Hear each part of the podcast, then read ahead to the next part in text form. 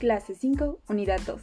Impacto de la ciencia y la tecnología en la sociedad y en la vida cotidiana. Buenos días, clase. Hoy vamos a hablar sobre el impacto de la ciencia y la tecnología en la sociedad y en la vida cotidiana, que van a encontrar en las páginas 11, 10 y 11 de su cuadernillo. Iniciaremos con el impacto en la sociedad.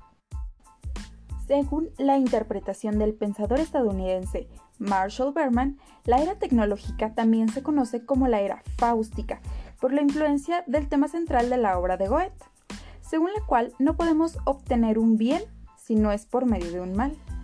Según Berman, Fausto, el personaje principal de la obra de Goethe, es infeliz porque sabe que a pesar de haber obtenido muchísimo conocimiento, no ha podido mejorar para nada a la humanidad.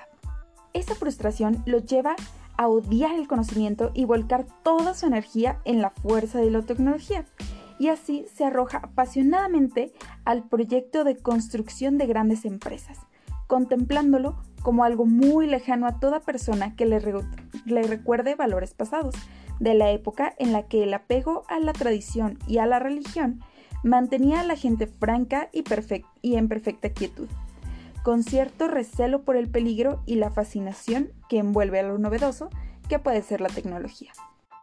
Si bien la tecnología mejoró en muchos sentidos la vida del ser humano, su rasgo fáustico consiste en que toda esa prosperidad y enriquecimiento también producen contaminación, enfermedad, pobreza y desperdicio.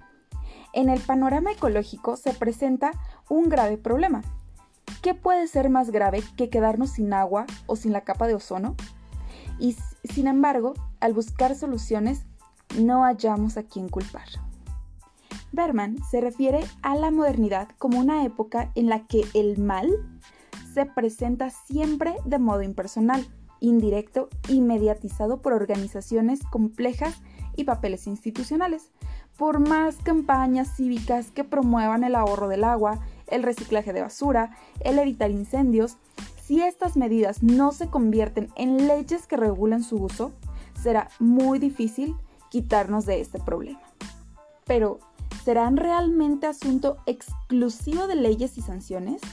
No podemos actuar éticamente por convicción y responsabilidad sin necesidad de coacción, o sea, sin necesidad de que tengamos alguna consecuencia debemos averiguar hasta qué punto está en nuestras manos como personas frenar el desastre ecológico y actuar éticamente en este mundo global en el que estamos.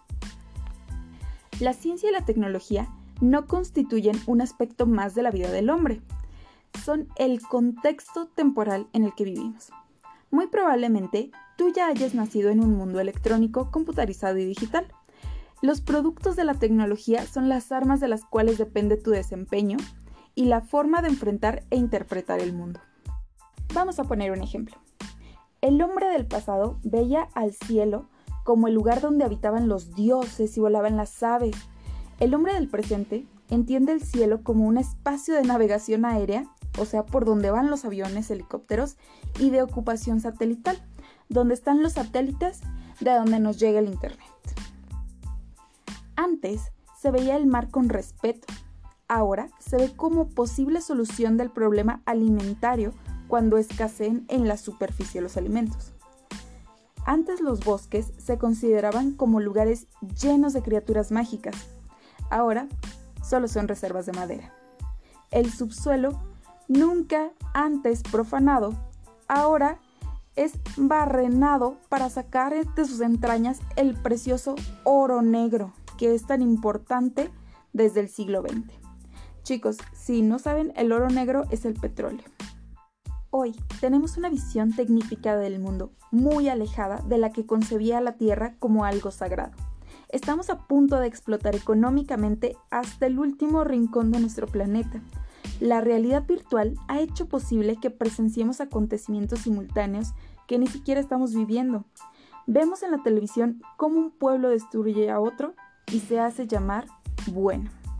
¿Cómo podemos actuar éticamente para evitar o aliviar las desastrosas consecuencias de los avances científicos y tecnológicos? Son preguntas a las que todavía no podemos encontrar respuesta. Ahora vamos a hablar del impacto en la vida cotidiana. En el hogar, la ciencia y la tecnología han modificado la forma de relacionarnos con el tiempo, los espacios, la energía, los alimentos, las personas que cohabitan con nosotros, con nuestros vecinos, y con ciudadanos. Gracias a los adelantos científicos y tecnológicos, la vida urbana tiene energía eléctrica, drenaje, red de agua potable, pavimentación y edificios. Algunos han empezado a incorporar innovaciones para el cuidado del medio ambiente y el aprovechamiento de fuentes de energía no contaminantes, como el sol y el viento. Una transformación muy importante en los hogares es la comunicación. Ya tenemos aparatos y dispositivos para recibir y difundir información, como la televisión, computadoras, tablets, celular e Internet. En el trabajo también ha habido cambios importantes, ya que toda persona que quiera encontrar un empleo y mantenerse en el ámbito laboral deberá continuar capacitándose y formándose por el resto de su vida. Las personas deben de contar con la flexibilidad necesaria para aprender y desaprender tantas veces como lo demanden las condiciones del mercado laboral. Los avances de la ciencia y tecnología están provocando la aparición de nuevas actividades laborales en los sectores de las comunicaciones, ingenierías, desarrollo de software, contenidos multimedia. Ahora, hay que contar con conocimientos y habilidades relacionados con el cuidado y recuperación del medio ambiente y poseer atributos como dedicación, creatividad y capacidad para innovar, así como colaborar con múltiples personas en distintos contextos.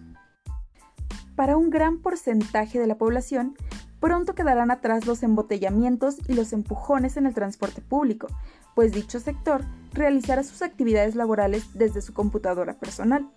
El desarrollo de las tecnologías de la comunicación, la transmisión y almacenamiento de datos permitirán la impartición de seminarios, talleres o conferencias, la manipulación de máquinas e incluso la realización de delicadas operaciones quirúrgicas sin movernos un centímetro de nuestra casa. Como te habrás percatado, uno de los ámbitos más afectados por el desarrollo de la ciencia y la tecnología es el del trabajo. Esta situación se ha visto reflejada en la creación de nuevas disciplinas y actividades laborales. Chicos, hasta aquí llegamos en la clase de hoy. Si tienen dudas, déjenmelas en los comentarios, por favor. La actividad está en la publicación. Hay que hacerle las preguntas a tres personas diferentes. A sus abuelos, abuelo o abuela, a sus papás, papá o mamá, y a alguno de sus amigos, amigo o amiga. Entonces hay que dejar en cada una de las preguntas las respuestas de las tres personas. Pueden hacer en la libreta o directamente en los comentarios. Chicos, nos escuchamos la próxima clase. Bye.